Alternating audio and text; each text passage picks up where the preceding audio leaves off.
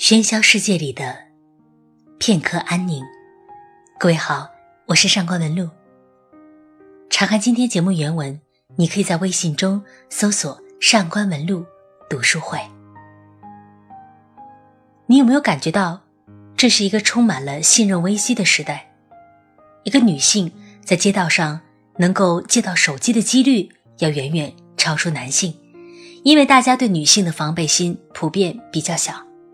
信任危机意味着我们在生活中可能很难去帮助别人，或者受到的，在被信任问题困扰着的今天，作家毕淑敏经历过一件事，或许能够缓解一下我们的信任焦虑。今天分享的散文是毕淑敏的《那个搭车的青年》。那一年，我五一放假回家，搭了一辆地方上运送旧轮胎的火车，颠簸了一天，夜幕降临才进入离家百来米的戈壁。正是春天，道路翻浆，突然在无边的沉寂当中立起一根土柱，遮挡了银色的车灯。你找死吗你！你个兔崽子！司机破口大骂。我这才看清是个青年。穿着一件黄色旧大衣，拎着一个系着棕绳的袋子。我不是找死，我要搭车，我得回家。不搭，你没长眼睛吗？司机楼里已经有人了，哪有你的地方？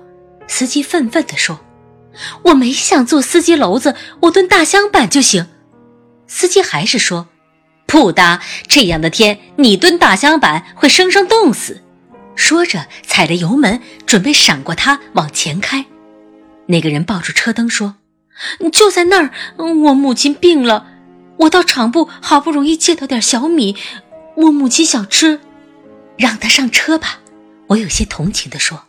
他立即抱住口袋往车厢上爬。谢谢，谢谢。最后一个谢字已是从轮胎缝隙里发出来的。夜风在车窗外凄厉的鸣叫。司机说：“我有一个同事是个很棒的师傅。一天，他的车突然消失了，很长时间没有踪影。后来才知道，原来是有个青年化妆成一个可怜的人，拦住了他的车。上车以后，把他杀死，甩在沙漠上，自己把车开跑了。”我心里一沉，找到司机身后小窗的一个小洞，屏住气向里窥探。他好像有点冷，别的就看不出什么了。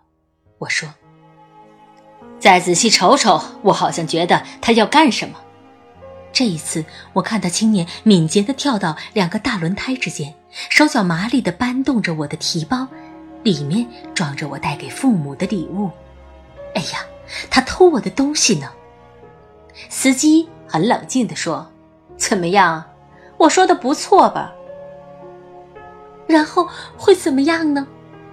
我带着哭音说：“你也别难过，我有个法子试一试。”只见司机狠踩油门，车就像被横刺了一刀的烈马，疯狂地弹射出去。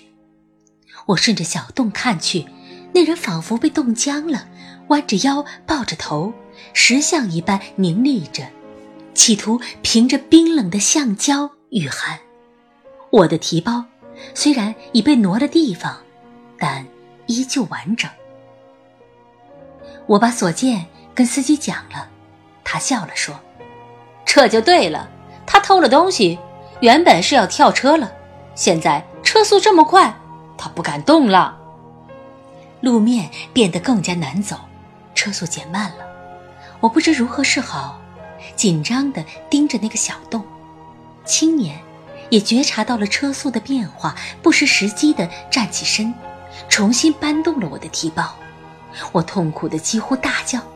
就在这时，司机趁着车的趔趄，索性加大了摇晃的频率，车身剧烈倾斜，车窗几乎吻到路旁的沙砾。我想到，贼娃子一举伤了元气，一时半会儿可能不会再打我提包的主意了。心里安宁了许多。只见那个青年艰难地往轮胎缝里爬，他把我的提包紧紧地抱在怀里，往手上哈着气，摆弄着拉锁上的提梁。这时，他扎在口袋上的绳子已经解开，就等着把我提包里的东西搬出去呢。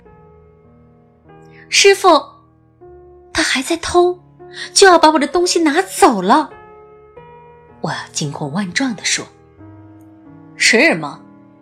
师傅这次反倒不慌不忙，嘴角甚至显出隐隐的笑意。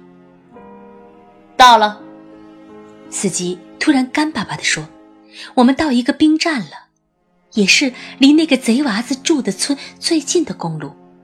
他家那儿是根本不通车的，至少还要往沙漠腹地走十公里。”司机打亮了驾驶室里的大灯，说：“现在不会出什么事儿了。”那个青年挽着他的口袋，像个木偶似的往下爬，狼狈的踩着轱辘跌下来，跪坐在地上。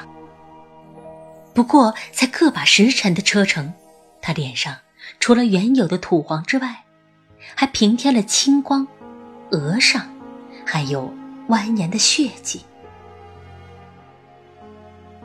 雪雪了，雪雪。他的舌头冻僵了，把“谢”说成“学”。我们微笑的看着他，不停的点头。他说：“学学你们，把车开的这样快，我知道你们是为我在赶路。”他抹了一下下汗，擦掉的。不知是眼泪、鼻涕，还是血。他点点头，恋恋不舍地离开了我们。看着他蹒跚的身影，我不由自主地喝了一声：“你停下！我要查查我的东西少了没有。”我很严正地对他说。司机赞许地冲我眨着眼睛。青年迷惑地面对我们，脖子。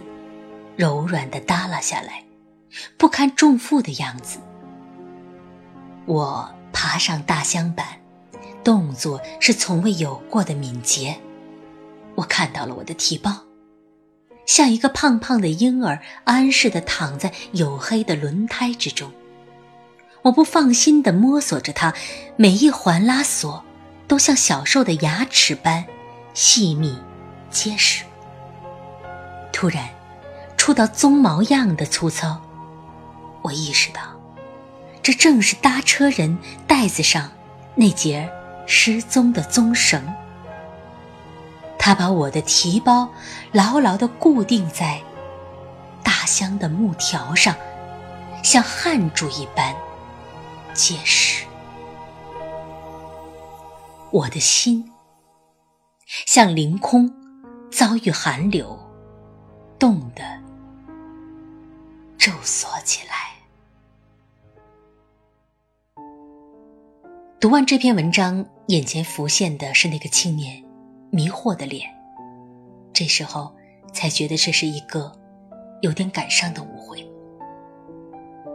我们恐惧未知的危险，因此不得不将所有的信号都解读成负面的意义。可是，在初冬读到这样一个故事。心中会突然一暖。当人经历信任的寒冬，却突遇这个故事里的转折，就仿佛拨开云雾，见到了暖阳一般。所以，希望这个故事，在二零一九年的年尾，能够抚慰你紧绷的神经。我是上官文露。查看原文，你可以在微信中搜索公众号“上官文露读书会”，在那里，让我们找到喧嚣世界里的片刻安宁。下期再会，祝您晚安。